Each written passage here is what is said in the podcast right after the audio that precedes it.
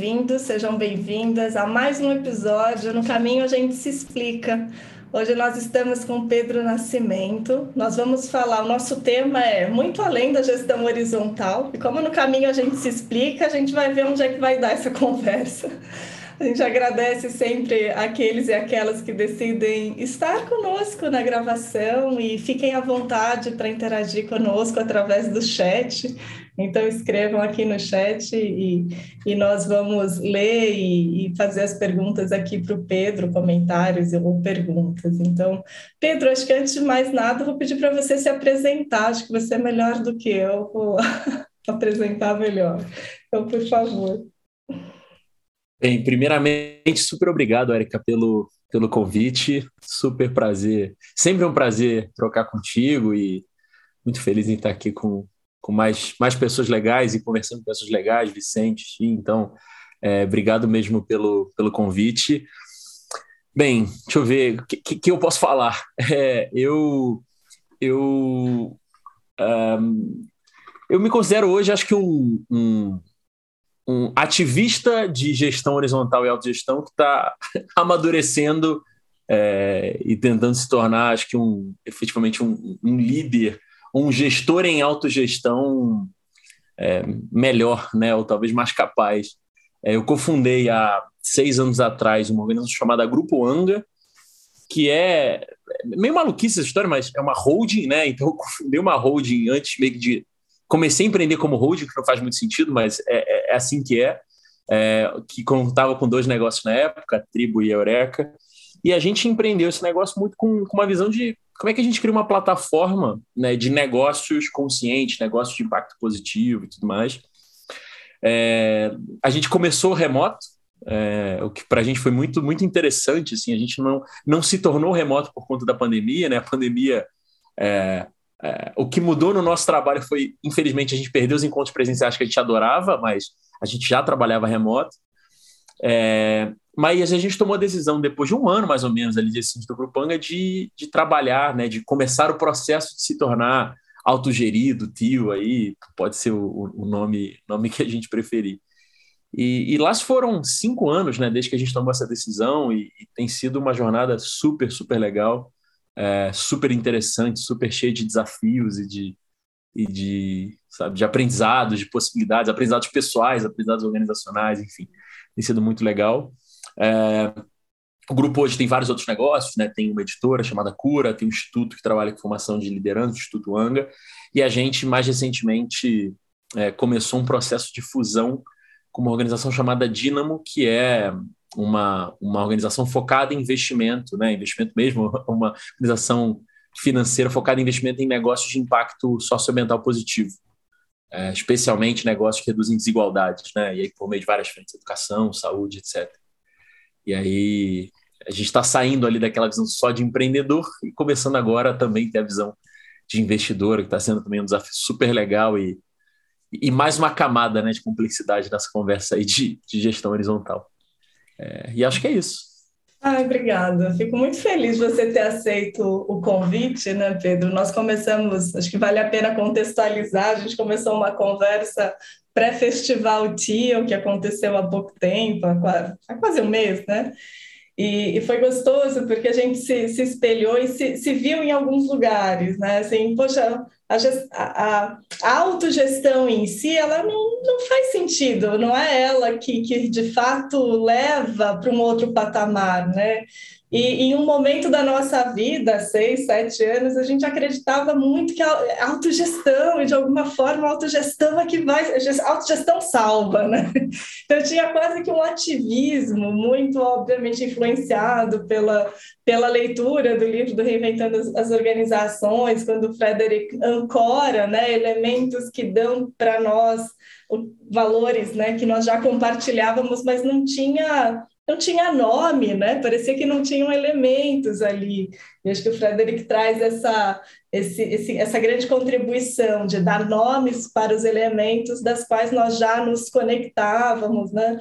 E, e aí fecha esse capítulo, né? Da do ativismo pela autogestão e abre-se um novo livro de falar, então, e agora que a gente viveu cinco, seis anos de autogestão, que, que a gente, qual é o próximo passo, né? E até por isso, essa foi a inspiração até do, do episódio de hoje, né? Além da gestão horizontal, porque Uh, ok, fim, findado, finalizado, né, esse ativismo da gestão horizontal, para onde a gente vai? E eu acho que você representa muito isso, né, Pedro? O teu momento representa muito dessa história, porque agora você se funde com, com a Dínamo e aí vocês constroem uma estrutura em que precisa ter gestão financeira, em que você se vê CFO. Queria, queria que você contasse, a gente continua essa conversa aqui. Eu só né, queria agradecer também Vince e Shin, que vão daqui a pouco, estão comigo e vão fazer perguntas e vão me interromper sempre que preciso. Né? Fiquem à vontade para essa interrupção.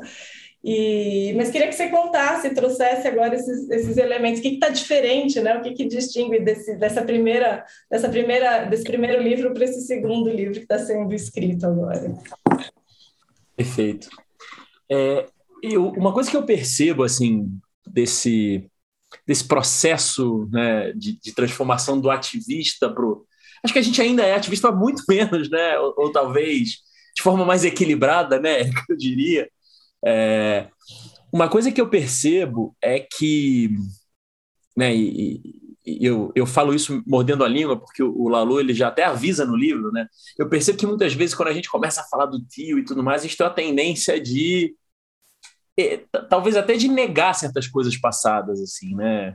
E, e, é engraçado, né? O, o Lalu até fala no Reinventando, né? Que é a tendência muito do, do paradigma verde e tudo mais e tal, né? De falar, pô, o que estava atrás estava errado e tal. E, e, e, é muito curioso a gente perceber como é, talvez não fosse tão tio assim, né? Era tio nos métodos, mas ainda tinha uma consciência verde muito presente de negar certas coisas que, que, que são relevantes, que são úteis para caramba, que não teria inventado se não fossem relevantes, mas que existe uma certa negação. Então, aquela negação da estratégia, negação da gestão financeira, do orçamento, sabe, a negação de certos processos de gestão que eles existem, eles estão postos assim, né? A gente querendo ou não, tá, tem algum valor ali, né? Ninguém inventou aquilo ali à toa. E eu percebo isso muito ao longo da nossa história, assim, acho que a gente se pegou em vários momentos, né? É, claro, passando por um amadurecimento super relevante do nosso modelo de gestão e, e entendendo qual era o nosso jeito de trabalhar a autogestão, né? Qual era o nosso jeito lá de tomar decisão por consentimento, qual era o nosso jeito, sei lá, de trabalhar com papéis, enfim. A gente, a gente evoluiu, digamos, eu diria que o nosso jeito de fazer isso, né?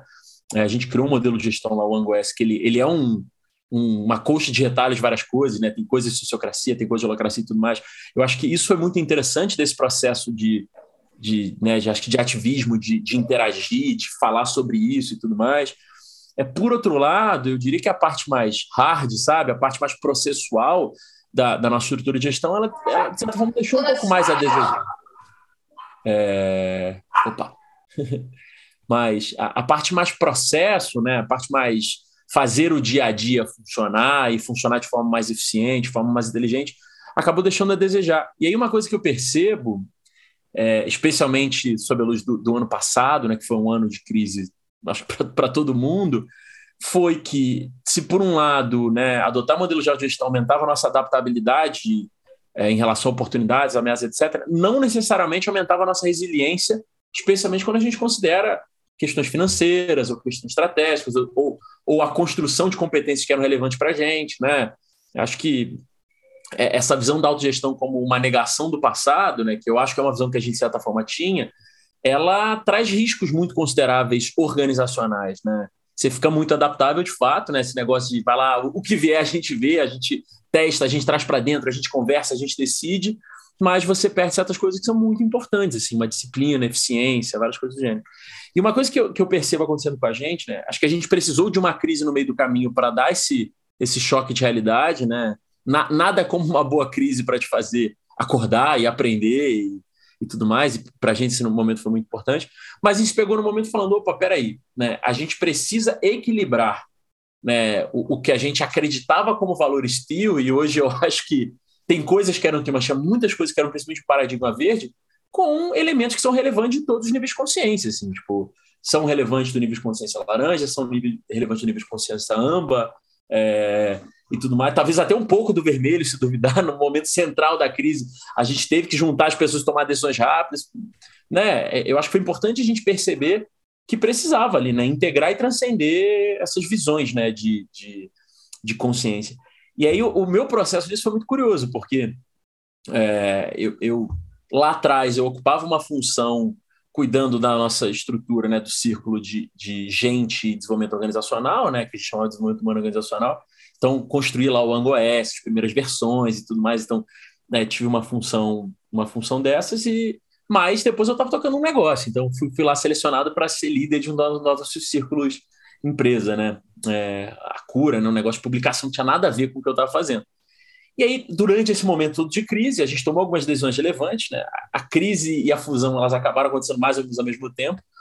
É, a gente falou, pô, a gente precisa, né, de certa forma, consolidar né, esse, esse, esse back-office, a gente precisa tornar a nossa estrutura mais eficiente, a gente precisa ter formas mais inteligentes de gerir. E a gente criou lá o, o, o círculo de operações que eu, né, que é o círculo que eu fui selecionado para liderar. Basicamente, hoje, hoje cuida de gente, gestão, tecnologia e finanças, assim. Né? Então, eu tenho ali um, conjunto de chapéus ali que eu tenho que, que, que fazer um malabarismo. Outra coisa, né, Pedro? Acho que você podia explicar um pouquinho como é esse então, chapéu, porque é tudo quase. É um sombreiro. É, é um todo, sombreiro. Né? É, exatamente. É um sombreiro, é uma boa definição. Mas, mas, mas assim, e aí o, o, que eu acho que foi interessante e o que torna viável, inclusive, a gente ter conseguido consolidar né, essa área, um bocado de coisa dentro de uma de uma área só foi que é, talvez uma das principais responsabilidades que eu tive, né, e aí né, tomando consciência desse processo de entender o que, que a gente estava de certa forma negando, foi falar o que que falta, né, o que que de estrutura de gestão falta aqui dentro, é, e aí falta no sentido bem análise, sabe, administrador mesmo. A falta de gestão orçamentária, porque a gente não está controlando isso. Falta planejamento financeiro para isso. Falta, sabe, é, alguma forma, melhorar o contas a pagar. Assim. Foi, foi um processo bem, acho que bem tradicional, é, mas sempre com a reflexão de, tá, beleza, a gente precisa de gestão orçamentária porque a gente precisa controlar melhor custos e despesas. Como a gente faz isso de um jeito autogerido? Ali que foi, ou, ou, talvez com valores da autogestão, né? E ali acho que foi onde o negócio ficou legal, ficou interessante, super motivador para a gente, sabe? Tipo, pô, eu tenho que fazer uma gestão orçamentária. Como é que eu faço uma gestão orçamentária que, em vez de eu ter um controller, eu tenho uma estrutura 100% transparente, onde se as pessoas tiverem que estourar os valores, elas negociam entre si e o sistema se autorregula de alguma forma, né? Que, que é, foi o, o modelo que a gente que a gente acabou adotando, enfim, tá, tá buscando evoluir. Então, então, esse processo foi muito legal. E aí, por que, que cabe, né, de certa forma, ter muita responsabilidade dentro do mesmo ciclo? Porque as pessoas têm muita autonomia. Então, se a gente consegue estar muito alinhado em relação ao que tem que fazer alinhado em relação às ações, alinhado em relação a esses princípios que tem que estar subjacentes às ações, a gente consegue escoar muita coisa. Assim. É, e aí, muito por conta disso, que eu acho que em pô, seis, sete meses a gente conseguiu. Né, tudo que estava dando de muito errado, talvez no ano passado, naquele período de crise, a gente conseguiu reverter muito rápido, né? Porque é, essa talvez seja a principal elemento né, do, do modelo autogerido que a gente às vezes não fala muito, mas é muito adaptável. Assim, é, é, é, ridiculamente adaptável, né? Você poder juntar todo mundo numa mesa e falar, pessoal, vamos a gente juntos decidir que a gente quer mudar nosso jeito de fazer. E todo mundo falar, pô, eu consinto, cara, isso é de um poder, né? É, um, sabe, eu, até brinco que não tem gestão de mudança, né? Todo mundo já topou, vamos embora, já mudou, sabe? Então, então, eu acho que por isso que é viável, sabe? Só por isso, Vicente, que o sombreiro funciona. Senão, eu, eu com certeza tá ferrado. Se a estrutura fosse hierárquica, eu provavelmente já teria me internado porque não ia dar certo.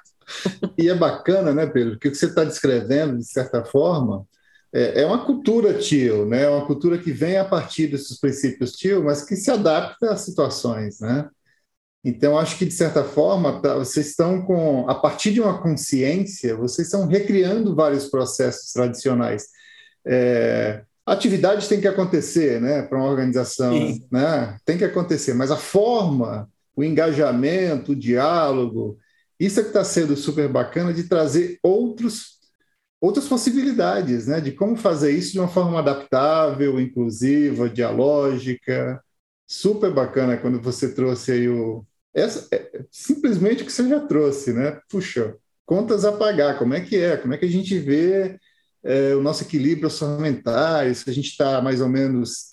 São coisas super inspiradoras, né? Que dá para fazer diferente.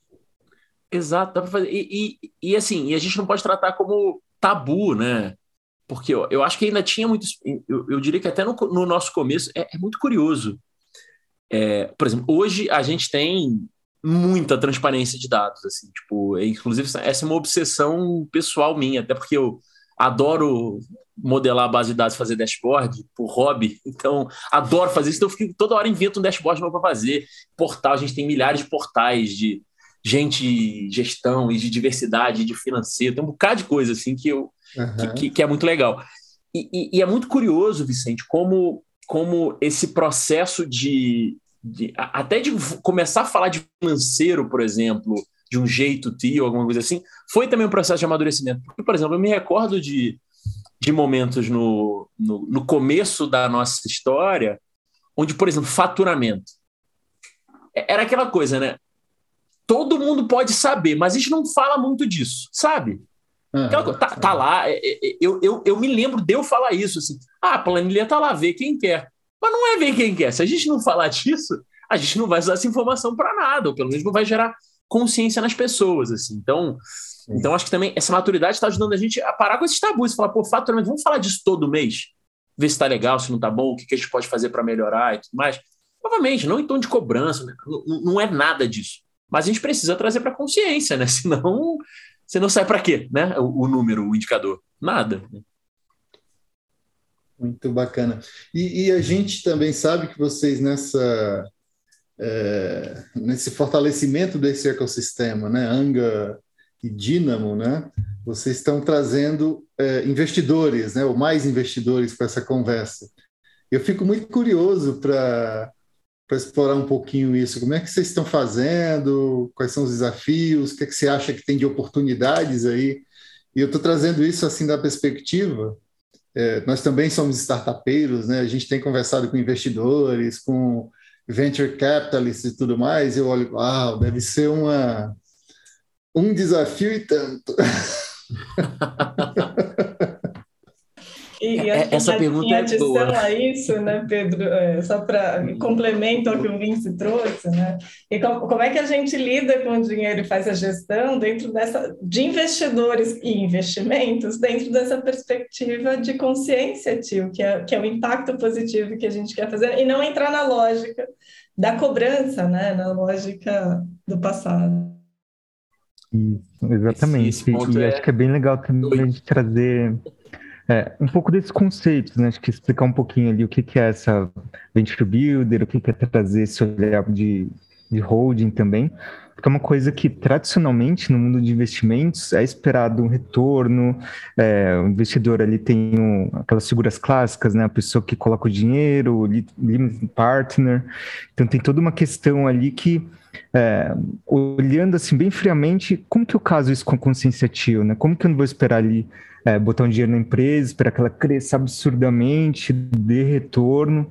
É, como que a gente consegue equilibrar esses dois caminhos, essas duas formas de olhar? Legal.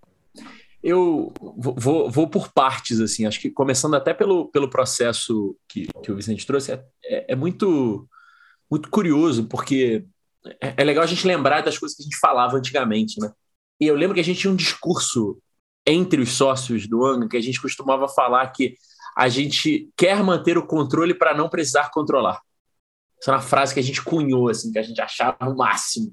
Não, a gente vai ter controle do negócio, porque aí a gente não precisa né, ter controle das pessoas. Assim. E, e, e, por muito tempo, assim, a gente realmente considerou que não fazia sentido assim, para a gente ter investidores, ter galera aqui com a gente tudo mais e tal, porque a gente achava que a gente estava tentando construir um jeito diferente de fazer as coisas, né? E aí aquela visão meio ativista do negócio, não, a gente está construindo o futuro do trabalho, o novo jeito de trabalhar e tal, e né, não faz sentido ninguém se meter nesse negócio, assim.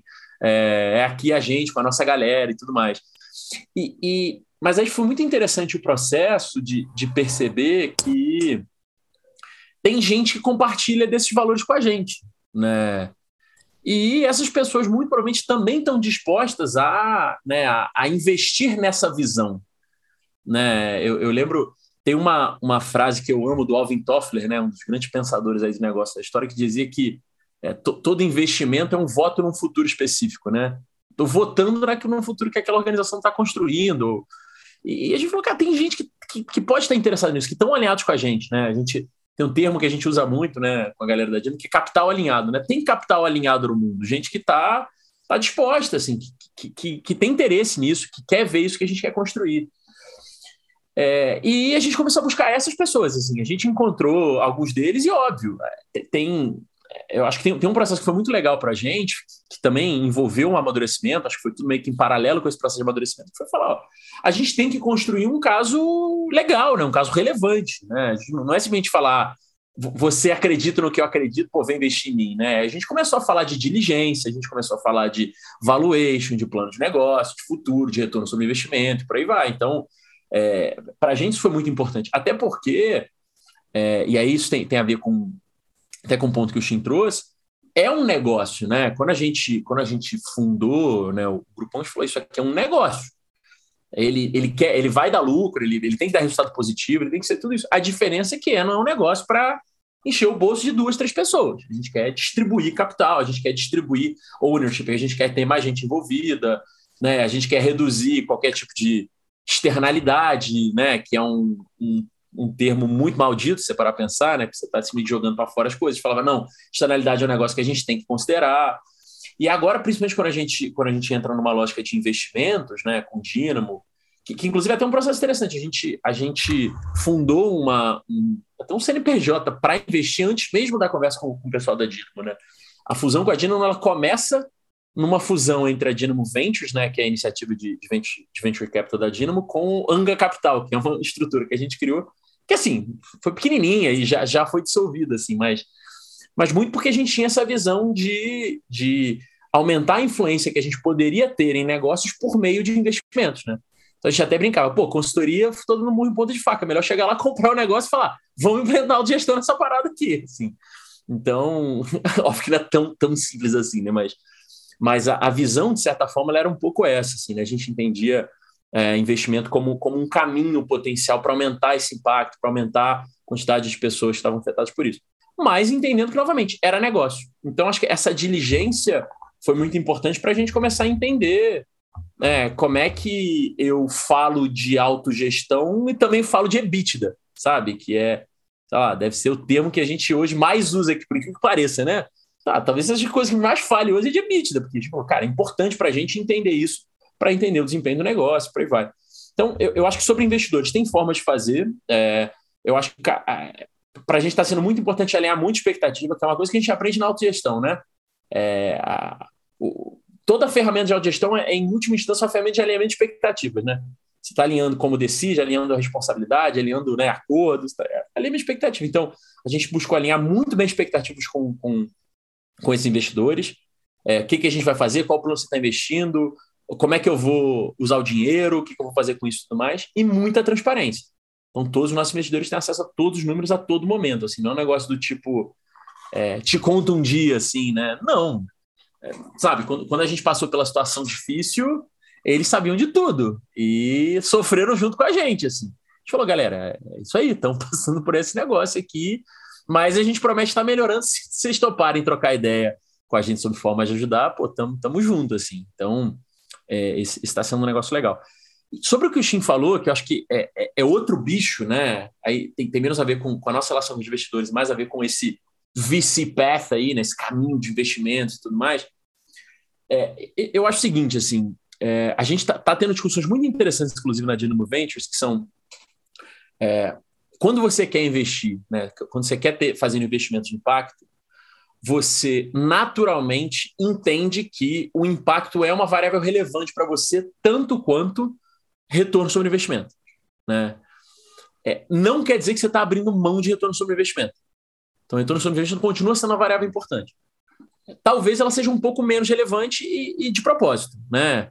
Tem um, né, um, um, dos, um dos fundadores da DV, né, agora nosso sócio, o Marco, ele fala um negócio super legal. Ele falou, cara, se você está fundando um negócio de impacto, você está escolhendo internalizar certas externalidades. Assim, você está tá escolhendo que parte do, da sua conta é resolver certas coisas que estão no mundo que, que a maioria das empresas jogaria para fora e falaria, outra pessoa vai, ser, vai cuidar disso. Mas retorno sobre investimento ainda é muito importante. Assim, é, é, é uma variável que a gente considera. A gente calcula múltiplo do, do, do, né, do portfólio, então a gente tem uma, uma reflexão de VC que, que ela é muito natural. É, o, o, ponto central que a gente tem refletido hoje, desculpa, um ponto que você trouxe que é legal, crescimento. Cara, crescimento a gente valoriza sim pra caramba, por um motivo simples, né? É, se não cresce, não consegue gerar muito impacto. E muitas vezes, se não cresce, a conta não fecha, o negócio não para de pé. Então, a gente valoriza sim crescimento, né? É, é crescimento só do jeito certo. Né? Tem, tem um. Lá no, no Capitalismo Consciente, né? o Vicente sabe, vai, vai saber bem, tem um livro agora que o Raíssa Zod lançou maravilhoso, chamado The Healing Organization, que a analogia máxima que ele fala que é muito legal. Ele fala, cara, tem empresa que quer que nem câncer, quanto mais cresce, mais mal faz. Tem empresa que quanto mais cresce, mais bem faz. Então, quanto mais crescer, mais bem faz, é legal. Então, crescer é legal né, nesse, ponto de vista. Então, a gente valoriza sim o crescimento das startups, o desenvolvimento delas e tudo mais, mas a gente considera várias variáveis diferentes. Qual é o desafio para a gente hoje? Né? Não só para a gente, mas é um, é um, desafio que a gente tem olhado bastante. O problema é que o, o processo de venture capital né, tradicional ele exige um, um, um funil inteiro, né, um fluxo inteiro né, uma empresa que ela está tá participando, né, ela está passando por rodadas, ela tem que ter lá um, beleza, um seed legal, né? Que, por exemplo, a Dinamo tem muita pegada muito de seed, pré-série A e tudo mais. Pô, ela tem que ter lá um série A legal, saber o que quer que seja, aí depois um IPO, ser comprado por uma grande empresa, ou o que quer que seja, assim. Uma coisa que a gente tem discutido muito, né, e isso ainda está super em aberto, e vocês provavelmente vão lidar com isso na Pense, é, cara, tem vários elos quebrados nessa cadeia hoje no Brasil para investimento de impacto. Então, uma coisa que a gente está discutindo pra caramba, e não tem uma resposta para te dar, infelizmente, é Beleza, pegamos o investidor, ajudamos o cara a formar um negócio, a desenvolver liderança, ajudamos o cara a ser conseguir. Uau! Fizemos o primeiro investimento, o cara cresceu. Para quem a gente entrega? Ih, caramba, ferrou. Tem gente legal? Pô, tem. Tem, tem algumas organizações super legais no Brasil que trabalham também com investimento alinhado, capital alinhado e tudo mais. O problema é que é, é, é muita pouca gente, assim, não, não é o, o, a maior parte, sei lá, dos fundos de, de investimento do Brasil e tudo mais. Então, uma coisa que a gente já tem debatido muito é o, o ecossistema de investimentos de impacto no Brasil precisa se fortalecer muito. Assim. É, tem algumas organizações como a Dynamo que, que trabalham ali numa parte mais seed, né, mais apoio pré-série A. Tem um conjunto de organizações né, que estão falando lá de sustainable bonds, de, de, né, de debentures inclusivos e tal, que não sei o quê. Que, inclusive, tem um bocado de incoerência, tem um bocado de coisa que que é do tipo, beleza, uma empresa de cigarro tem boas práticas de sustentabilidade, então eu vou falar que ela é ESG, o que eu acho um absurdo sem tamanho, mas enfim, é isso. Mas tem um, todo um meio do caminho ali que eu acho que ainda é uma terra a se explorar muito no Brasil, assim, tipo, cara, quem é o, o quem é o, a galera que faz série C para uma empresa de impacto, assim, que é o cara que ele quer ter retorno financeiro óbvio, mas ele sabe que o importante para ele é ajudar o negócio a chegar em 2 milhões de famílias, sabe? Eu acho que isso é um, um negócio que, que, assim, a gente precisa muito no Brasil. Me, me inspira muito, inclusive, pensar nisso. A gente está debatendo pra caramba dentro de casa. Como a gente ajuda a fomentar isso? Ou até mesmo a falar, beleza, a gente tem que meio que espinofar o negócio e assumir outros pedaços da cadeia. Mas também a gente sabe que isso é a longo prazo, né, gente? Tipo, Quando você descobrir, por amanhã, né? conta pra gente, Pedro, porque eu acho que essa é a pergunta que nos assombra sempre, né? E e fora é, do Brasil, uh, tem alguma que te inspira, que, que vocês olham e, e falam, talvez poderia ser? Eu acho que tem, tem, tem muitos casos interessantes, né? É, de, de, organizações que têm investido de um jeito interessante. Por exemplo, tem uma que até o nome é chama Human Ventures, super legal. O nome é muito legal, né, para pensar. Uh, tem a própria Potência Ventures, né, que é, que é alinhada à Vox Capital aqui no, no, Brasil. Então, tem organizações que são muito legais, assim, lá fora. Eu, eu acho que tem um negócio que o, o Marco, né, da, da Dinamo, um do, dos nossos sócios, fala que eu acho que é muito interessante, é que muito provavelmente no Brasil a gente vai ter que ser mais criativo, é, bem mais criativo do que do que as pessoas são lá fora, né? Então, por exemplo, uma coisa que, que a Dinamo, inclusive, é uma das grandes especialistas do Brasil, que eu acho que é, é, muito legal da gente refletir, é sobre blended finance, né? Não sei se vocês já ouviram esse termo, mas acho que isso é um negócio que todo mundo que trabalha meio de impacto tem que, tem que começar a olhar mais para isso, estudar mais sobre isso, que é entender que cara, como é que eu monto uma arquitetura financeira onde eu consigo captar, por exemplo, recursos que são filantrópicos? De alguém vai falar, cara, eu acredito nessa parada aí, eu quero botar dinheiro porque acredito, não é porque você vai me dar 10% ao ano, 5% ao ano, mas porque é legal, porque eu acredito mesmo. Assim. Óbvio, isso, isso envolve decisões, estruturas societárias, mas às vezes você ter também uma, né, uma, uma .org ligada a .com, mas enfim, não vou entrar nesse mérito agora, mas tem, tem toda uma, uma, uma visão que está sendo muito legal, né? Eu tenho aprendido, inclusive, isso muito com o pessoal da Dynamo, que é pô, como é que eu crio uma arquitetura financeira que para de pé, né? Que é sustentável justamente por isso. É, o legal de estar lidando com financista é você fala, pô, se eu tenho que retornar para esse cara 10% ao ano, 10% às vezes não dá, mas se metade da grana eu não precisar retornar nada, 10% ao ano para esse, para metade da grana é 5% ao ano. Pô, 5% ao ano a conta fecha, sabe? Então, então acho que tem, tem discussões, assim, eu acho pelo menos me parece que um dos caminhos para o Brasil é a gente ser cada vez mais criativo, assim, né? encontrar formas diferentes de financiar negócios que são de impacto. Né? Óbvio que isso que eu estou contando para ver não funciona. Né? Não adianta, sei lá, vou abrir uma cervejaria, vou fazer hybrid finance, não, não, não vai rolar, né? Claro. Mas para negócios né, de impacto, eu acho que tem formas de fazer. E, e, eu acho que a gente vai, vai ter que aprender a fazer um negócio muito bem no Brasil, né? Que eu acho que cada vez mais a gente está se abrindo para o mercado de investimentos global, né? Não por acaso a gente está com tanto né, unicórnio agora no Brasil, na América Latina, então acho que é um processo que está acontecendo. Mas a gente vai ter, sem dúvida nenhuma, que se abrir cada vez mais para mercados internacionais. Assim, tipo, a gente não tem um mercado de capitais brasileiro maduro o suficiente para, sei lá, fazer uma série ali de 50 milhões de reais para uma empresa de impacto. Assim. Não tem, muito, muito difícil. Assim. A menos que você, você convença um family office de terceira geração com netos que estão querendo mudar a filosofia da família, eu acho que vai ser muito difícil, assim, sabe? Esse negócio funcionar. Então, eu acho que se abrir para o mercado internacional tem, me parece que vai ser um dos caminhos naturais para esse ecossistema de impacto no Brasil. É bem interessante, até porque o próprio venture capital mais tradicional aqui no Brasil precisou de criatividade, né? A gente pega é. os cenários de 10, 20 anos atrás, só começou a entrar é, late stage investment, né? Essa série C, série D, muito mais recente, né? Com para virar equity vindo. Então, até o venture capital super tradicional ali que vai é, demanda intensiva de capital, putz, é uma coisa mega recente. Aí, o, o, legal também é, é, ver esse cenário que já aconteceu, então, poxa, como que a galera se virou de forma criativa e como que isso abre muita possibilidade. Então, desde captação por outras vias, né, trazer CVC, não, as empresas investindo, pode ser um caminho legal ali, com o ISD entrando em alta, com essas várias polêmicas que você mesmo comentou, né? Putz, o que, que é verdade ali no meio e o que, que, que, que é espuma no meio dessa festa, né? Acho isso muito legal. Outro movimento que eu vejo muito interessante é a descentralização, o é, DeFi ali, a, a o financiamento descentralizado, na né, questão do blockchain vindo também, poderia ser um caminho bem interessante para a galera que captar é, recursos de forma é, de uma forma diferente, né, descentralizar e para o varejo e para o investidor, as pequenas pessoas ali que tem um negócio, acreditam em impacto social, podia ser um caminho bem legal, né? Não depender só do institucional, de uma grande quantia, né? Mas isso é, isso é bem legal. Inclusive, é, a maior parte das operações de investimento é, que a Dynamo realiza é em crowd equity. Então, a maioria dos negócios é juntando mil investidores pessoas físicas. Óbvio, né? Tem, tem toda uma responsabilidade, até por conta de regulação, de ser âncora, lá, botar uma boa parte da grana e tudo mais, mas é, a maior parte é crowd equity, assim, até porque a gente entende isso, e é muito legal você trazer isso como uma oportunidade de democratizar acesso ao investimento, né? É, hoje, né, você vai lá no seu banco, você vai ter acesso a, sei lá, título de dívida pública, fundo de investimento imobiliário, os fundos de ação meio estranhos, meio nada a ver e tal. Você não consegue investir em coisas. Se você tem, por exemplo, um perfil mais agressivo, pô, quero investir em coisa legal e tal, é, né, que pode dar um retorno diferente, você não consegue. Né? É muito difícil, assim. Você não tem acesso, por exemplo, a venture capital. Então, é, a gente, particularmente, tem olhado muito para isso, assim, tem feito isso e tem até pensado em formas como é que a gente melhora isso, como é que a gente escala e tal.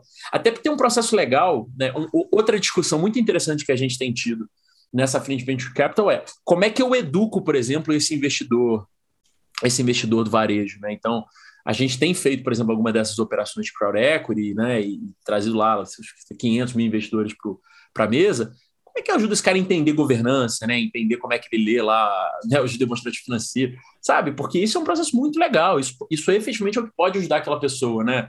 Precisa ter um retorno muito legal e possivelmente ter outras oportunidades, né, de, de crescer, de crescer patrimônio, né? Super, super. Isso, Pedro, de certa forma, você está incluindo, né, cada vez mais pessoas nesse ecossistema de investimento de impacto, né, e de capital alinhado e de intenção, digamos assim, né? Mas a gente sabe que você faz isso também internamente, não é isso? Não é só o investidor de fora. Conta um pouquinho para a gente. Legal, legal, Vicente. Isso aí foi, um, foi uma das coisas que a gente resolveu fazer depois descobriu como fazia. E ainda não concluímos tudo, assim, ainda estamos aprendendo. Mas é, a gente, né, a gente sempre teve essa visão de é, que seria muita incoerência a gente querer construir um negócio de impacto, etc., e falar, tem, tem meia dúzia de donos, né? E, e é isso. Então a gente tomou essa decisão de criar mecanismos para descentralizar é, né, patrimônio, daquela passar a ser dona também é, do Grupo Anga. E aí a, a, gente começou pra caramba, inclusive, com o advogado. É muito engraçado, né? Porque você tem a ideia e depois você tem que arrumar um advogado e falar, cara, como é que eu transformo isso no, no, né, no, na maluquice que é a legislação brasileira?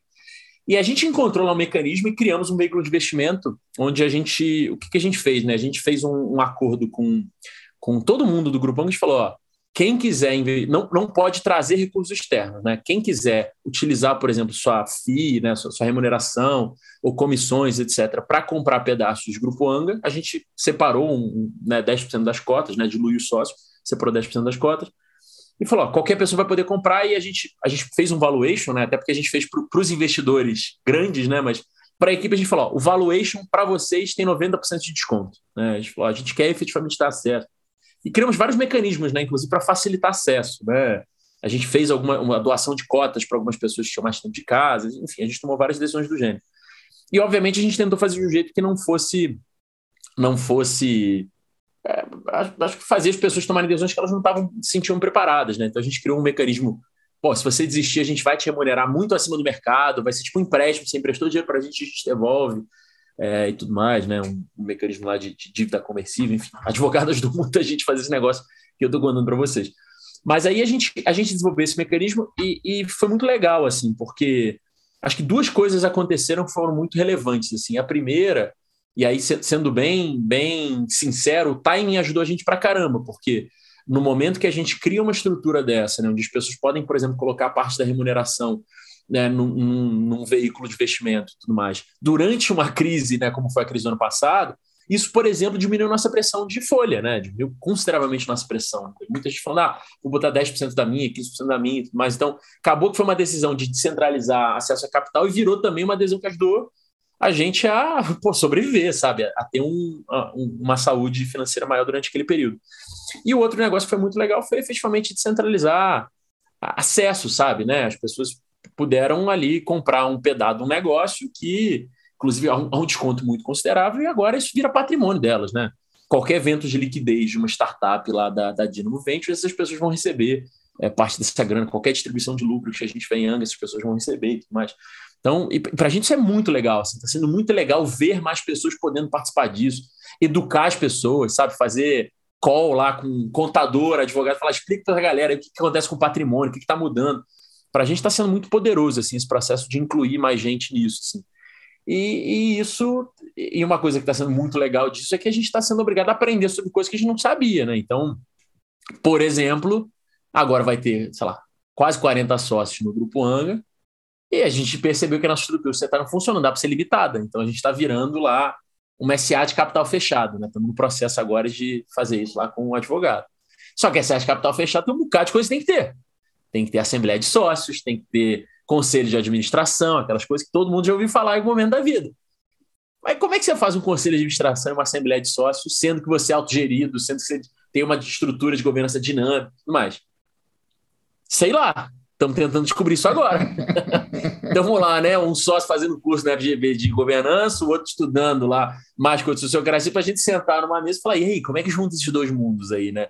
E aí chama o advogado também e fala, cara, como é que você pega tudo isso que eu estou te falando e coloca no, no acordo de acionistas? Assim? A gente está agora num processo legal que é esse processo de tentar conflitar os dois mundos. E entender, e eu acho que esse ponto é muito importante, Vicente, eu volto até ao ponto que eu falei para a Erika lá atrás, entender que tem razão para as coisas serem do jeito que elas são. Né? É, eu acho que se a gente estivesse estruturando, né, virando SA, estruturando governança corporativa há 4, 5 anos atrás, a gente estaria falando, não, governança está tudo errado, nossa, que saco esse manual do IBGC. Eu tenho certeza que a gente estaria falando isso. Agora o que a gente está falando é, cara, tem uma razão para as coisas serem desse jeito. Vamos tentar entender por que, que as coisas são desse jeito e aí tentar transferir isso para a nossa realidade? Né? Tipo, pô, tem uma razão para pro, pro, né, pro CEO ser eleito pelo conselho e não pela galera que tá Pô, tem um negócio chamado conflito de interesses, sabe? Tipo, beleza, talvez no nosso caso não se aplique tanto assim. Sim. Mas vamos entender esse negócio, né? Vamos ver por que, que é do jeito que é, antes de falar que tá errado, né? E tentar adaptar para nossa realidade, sabe? Sim. Cara, inspirador. Ah, desculpa, Vince. Não, não, eu só queria só destacar porque assim, essa jornada em si só é, de descoberta, né, de abertura, de diálogo, de, de incluir, de certa forma, tudo que tem de impacto humano, mas também de, de saber por que, que as coisas estão aí, né? E quais foram as razões que os sistemas foram desenvolvidos com o tempo, né? E que pararam de pé, mas que tem a chance de evoluir também, né? Gente está falando de uma governança evolutiva também. Como é que isso ou como você tinha falado um pouco antes, uma governança mais dinâmica, mais adaptável, não sei. Então, muito bacana o que está surgindo aí, cara. Eu, tô, eu, só queria destacar isso, é inspirador. Obrigado, obrigado.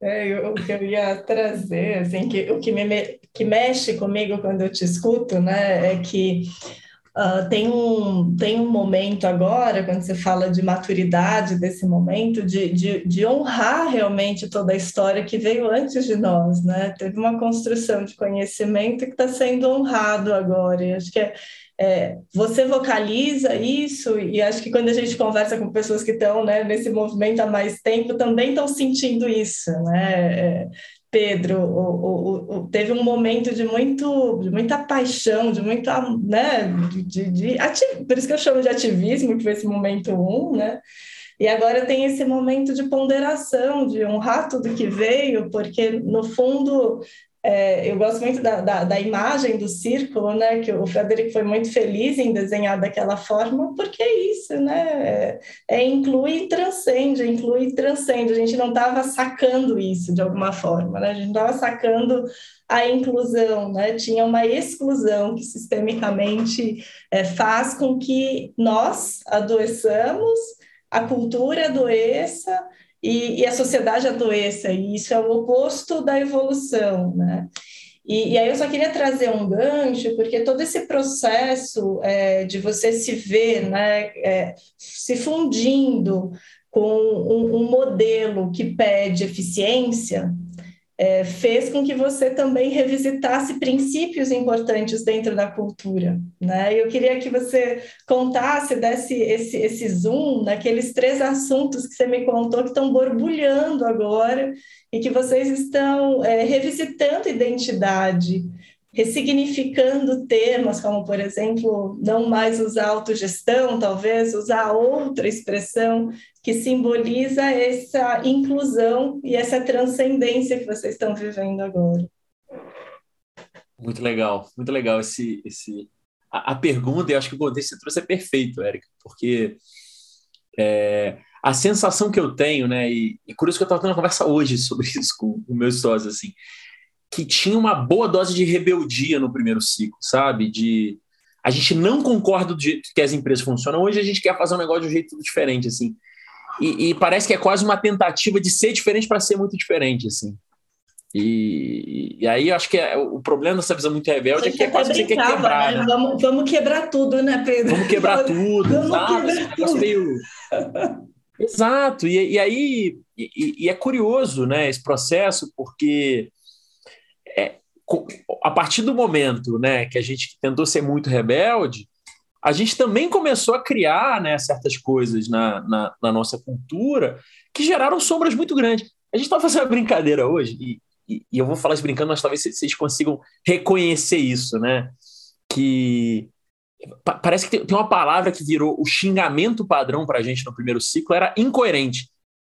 E, e, teve uma situação que eu achei muito engraçada, que a gente, tava, a gente fazia imersões anuais, mas e aí teve uma hora que eu, eu vi isso hoje, eu, eu, eu, chorei de rir. Teve uma hora que estavam jogando bola, mas um cara deu uma entrada dura no outro, né, jogando bola, e eu virou falei, nossa, você é um incoerente mesmo. E, e foi, eu ri muito com isso, porque eu falei, cara, olha que engraçado, virou xingamento o negócio. Né? O cara não quer fazer um xingamento chulo, porque, né, pô, ele tá no ambiente consciente e tal. E aí a forma que ele encontrou de, de ofender foi chamou de seu incoerente quando um carrinho que ele tomou no futebol. E eu achei esse negócio muito engraçado, sabe? Porque olha que, que, que doideira, né? Tipo, é, é uma cultura que tentou ser tão subversiva que criou uma imagem na própria cabeça do que era ou não coerência e começaram a usar isso para apontar coisas nos outros que, que, que, que, inclusive, é uma forma super exclusiva, de ver, exclusivista, talvez, de ver as coisas. A gente fala, pô, não, cara, não necessariamente é incoerente. Não é porque você falou um, um negócio, né, de, de, um jeito diferente, não é porque você acredita que as coisas são de um jeito diferente que aquela pessoa está sendo incoerente, assim.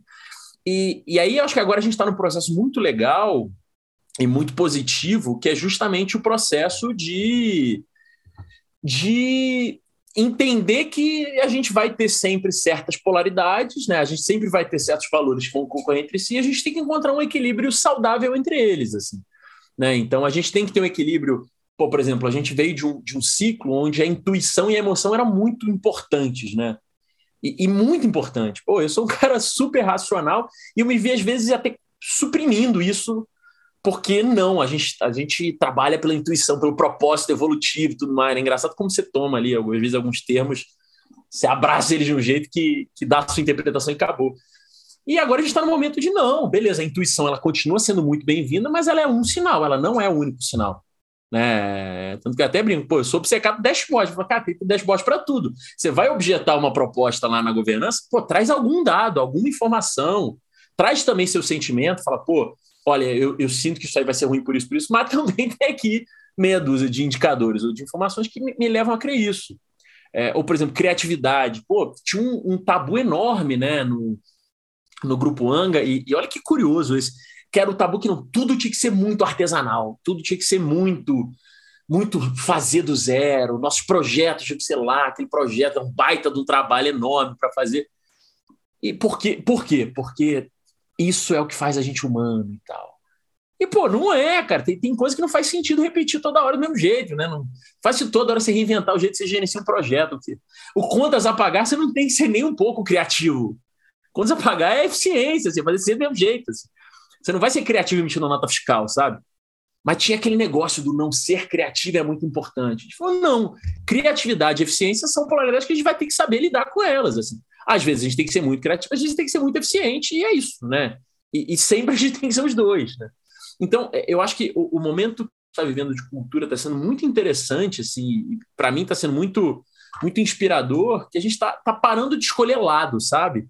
Que eu acho que era, era a sombra desse, dessa, dessa fase rebelde, né? É, que a gente tinha, que a gente escolhia muito lado. Não, o lado é, é ser criativo, né? Não, eficiência não é importante para gente. Não, é, é ser ou, ou, por exemplo, com estratégia, ser emergente. Não, tudo a gente tem que se adaptar, ver o que acontece. Ver... Pô, mas o que acontece com o que eu quero ser daqui a 10 anos? Não, daqui a 10 anos a gente vê. Não, cara, não, não dá para a gente ver daqui a 10 anos. Assim. Então, eu acho que está sendo isso. Assim, esse equilíbrio está sendo muito legal. Muito legal. É, ou, na verdade, entender que a, a, nova identidade passa, a, passa por esse equilíbrio, né, por esse equilíbrio de certas, de certas polaridades. Equilíbrio dinâmico, né? A gente sabe que não vai ser um negócio muito 50 50, assim. Vai ser. Mas vão ser, vai ser um equilíbrio, querendo ou não, de várias dessas polaridades diferentes, assim. E, e, e, até porque a transição que é muito abrupta, ela também não é muito positiva, sabe? Tipo, a gente passou de uma cultura talvez muito com elementos steel, mas muito verde, eu diria, até ano passado, né? E, e na época, se movimentasse, eu ia falar que é tio, mas hoje eu olho para trás e cara, tinha muito elemento verde ali, assim a gente tinha uma necessidade ali do sentimento, da família, sabe, da rebeldia com o que veio antes e tal, que, que eram elementos muito poderosos assim, de uma cultura verde. Demorei para aprender isso, viu? Mas era verde. E aí, é, é, esse processo que a gente passou esse ano, por exemplo, de, de ir de uma empresa que estava super, né, numa situação super preocupante, por uma empresa que hoje, pô, ela tem lá um EBITDA super positivo, a gente está conseguindo crescer, tudo mais, arrancar, etc. É, foi muito legal ver o, o quanto a autogestão permitiu a gente fazer isso muito rápido. Muito legal, assim. Acho que tem uma coisa que a gente tem que celebrar muito lá dos mecanismos de autogestão, é que você ganha um nível de adaptabilidade que é, é surreal, assim, surreal. É, eu, eu lembro que hoje eu estava com os meus sócios, eu olhei para ele e falei, cara, você percebeu que a gente fez um turnaround enorme no negócio inteiro. Fui do A para o B em tipo, três, quatro, cinco meses, assim. E, e não, não foi pela gente, foi pela gestão, assim, o fato de todo mundo estar tá na mesa discutindo, debatendo, da gente olhar junto para os números, sabe? Isso é muito poderoso para causar mudança, assim. Né? Se tem uma coisa que eu acho que a gente tem que celebrar na autogestão de todas as que ela tem, é cara, a capacidade de adaptabilidade que a gente tem. Mas a gente sabe que ir, do A para o B em, em quatro, cinco meses gera também dores, assim. A gente, a gente teve dores, a gente teve gente que saiu da empresa. Teve gente que saiu e falou, cara, eu não acredito pro lado que esse negócio está indo. E, e, e, assim, eu entendo o lado dessas pessoas, sabe? Tipo, eu não acho que a gente está indo para esse lado, eu acho que é uma correção de rota, mas eu super entendo, assim, né? Você está num, num, contexto onde, sabe, vou dar um exemplo prático, onde a gente nem falava a palavra EBITDA direito, para um que a gente fala EBITDA toda semana, é óbvio que tem gente que vai falar, cara, isso aí não é para mim, sabe? Isso aí é, é outro bicho, não tem nada a ver comigo.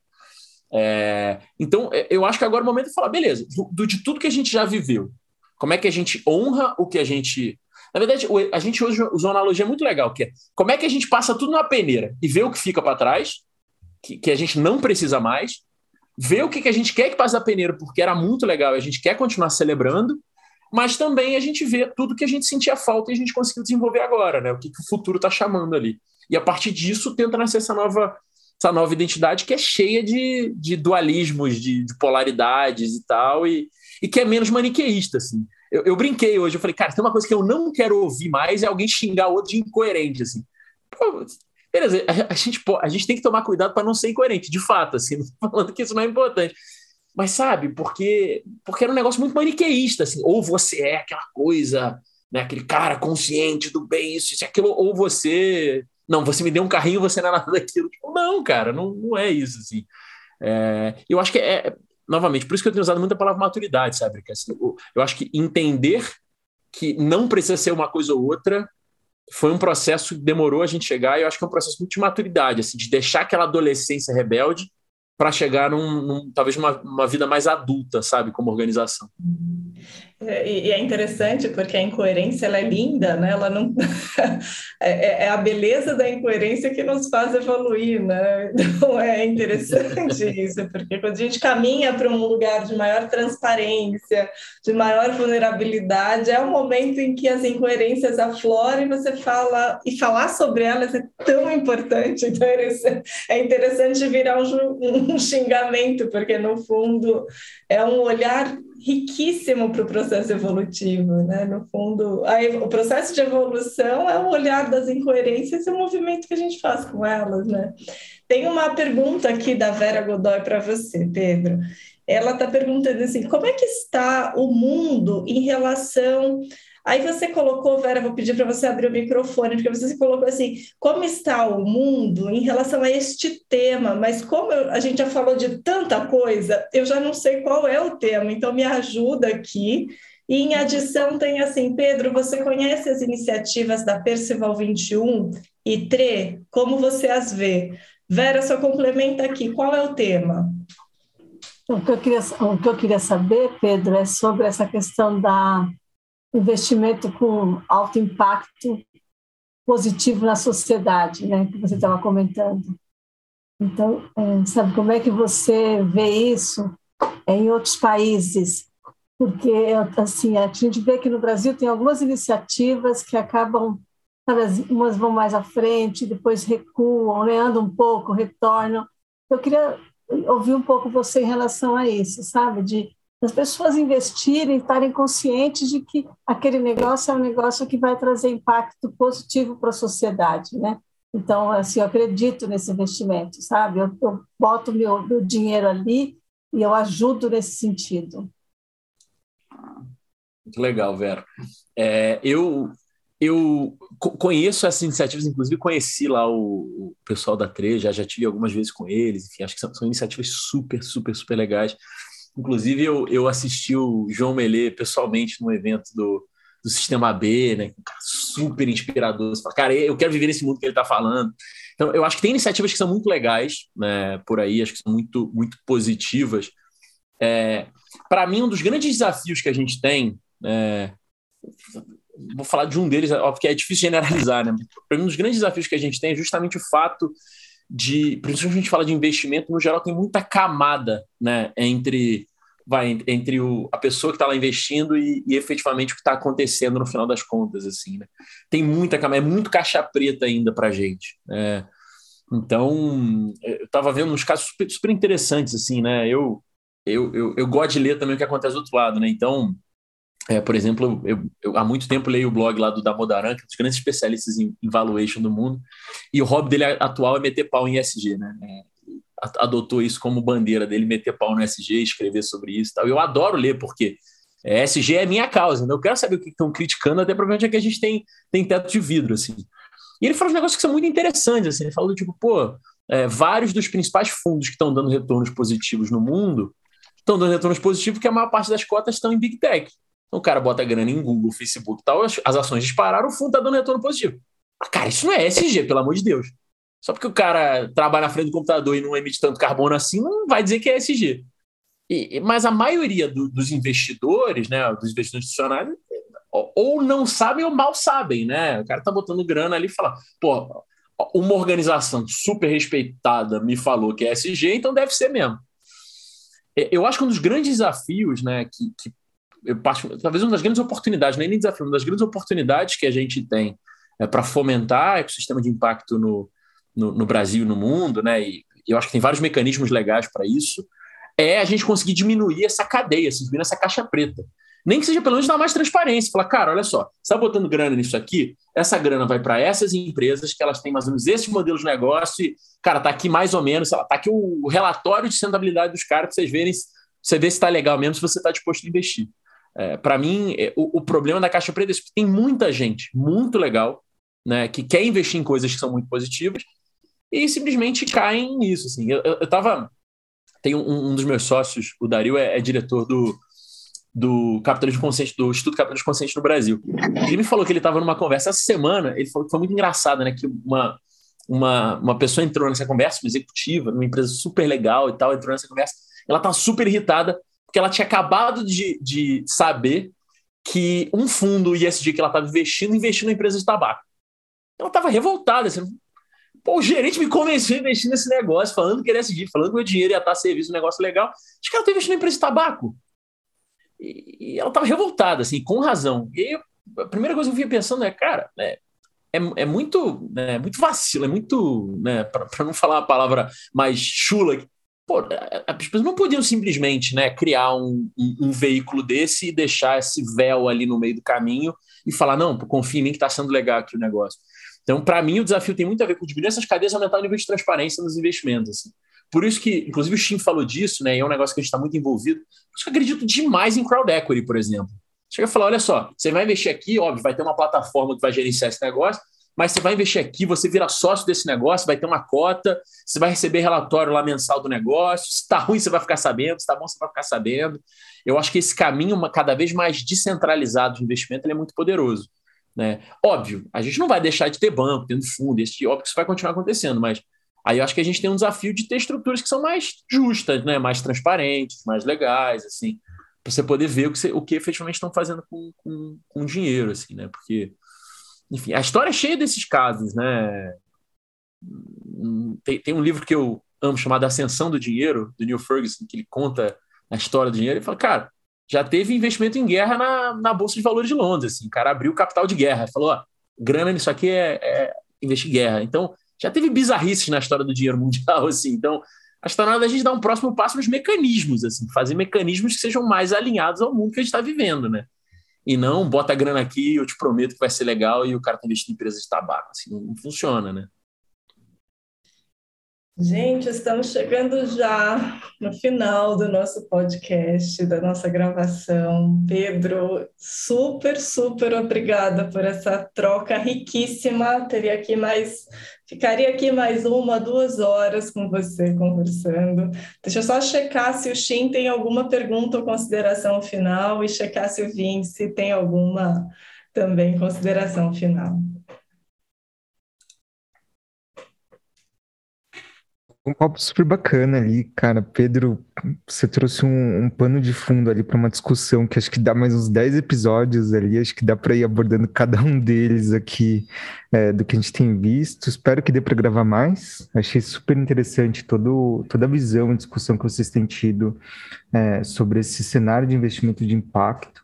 Que eu acho que realmente tem muita coisa legal ainda a ser feita, né? Acho que a gente só está engatinhando ainda. É claro que vocês aí do como é, como Anga, como Dínamo, tem feito, trilhado esse caminho, mas acho que é só o começo aqui de uma história bem legal, que, que a gente ainda vai ver muita coisa acontecendo.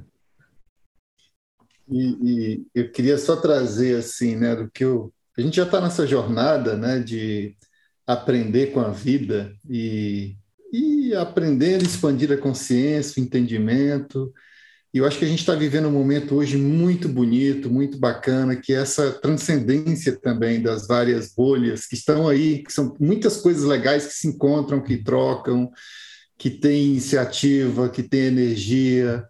Então, Pedro, só mais uma vez te parabenizar pela tua jornada, pelo que vocês estão fazendo, pela abertura, pela disponibilidade fazer parte dessa integração, né? Eu acho que é isso que vai ajudar realmente a gente transformar as coisas com sentido e para um propósito bem evolutivo da humanidade mesmo, da vida, quem sabe, né? A gente começar a olhar os seres sencientes como um todo, fazendo parte desse processo. Então, muito bacana, cara. Se pudesse, a gente passava mais cinco horas aqui. Nossa, fácil. Muito obrigado. Facilmente. Não, Não muito uma obrigado. pausa para pegar mais água só e ficaria aqui cinco horas. Não, mas super, super obrigado assim pelo, pela oportunidade, pela troca. Eu é, adoro trocar sobre isso, por isso que eu fico empolgado falando, né? Assim, acho que é um assunto muito incrível e, e, e a gente está vendo momentos que você falou das bolhas, Vicente. Eu até comentei, eu estava lá no Festival Tio, eu comentei com, com a, a Nara, minha entrevistadora, uma coisa, a coisa que eu mais estou gostando disso tudo é a gente é, é que isso está diminuindo a solidão da inovação, sabe? Que uma coisa que eu sentia muito forte, principalmente quando começou o Anga, a gente lá inventando negócio, inventando método, criando processo, caramba, e eu falo, cara, como que eu falo desse negócio? Eu posso estar fazendo uma besteira do mundo e não faço ideia se eu estou fazendo uma besteira do mundo ou não, assim. E não tinha muito com quem conversar, assim, parecia que, que era aquela sensação meio de, de solidão, você está levando uma tocha ali no meio da neve cara, com quem eu falo, né? E eu acho que iniciativas como o festival, acho que como esse podcast aqui, que, nossa, estou super honrado em participar, são muito legais por isso. Pô, muito legal estar tá conversando com gente que está pensando em coisas parecidas, né? Com desafios parecidos, vivendo situações parecidas. E você pode trocar, né? E você não está mais sozinho, você tem ali uma, uma rede de apoio, assim. Então, para mim, isso é muito legal, muito poderoso, muito, muito inspirador e super privilégio e honra estar aqui com vocês trocando sobre isso. Super obrigada, Pedro. Assim, eu vou me despedir falando até a próxima, porque de alguma forma nós nos encontraremos para novas coisas. A gente inventa coisas para fazer juntos, mas para poder continuar nossa troca durante essa vida, durante essa jornada. Então, obrigada, viu, Pedro? Até a próxima. Obrigada a todos que e todas que escolheram estar aqui conosco na gravação. Super obrigada e boa noite. Obrigada, gente. Até mais. Tchau. Tchau. Obrigada. Boa noite.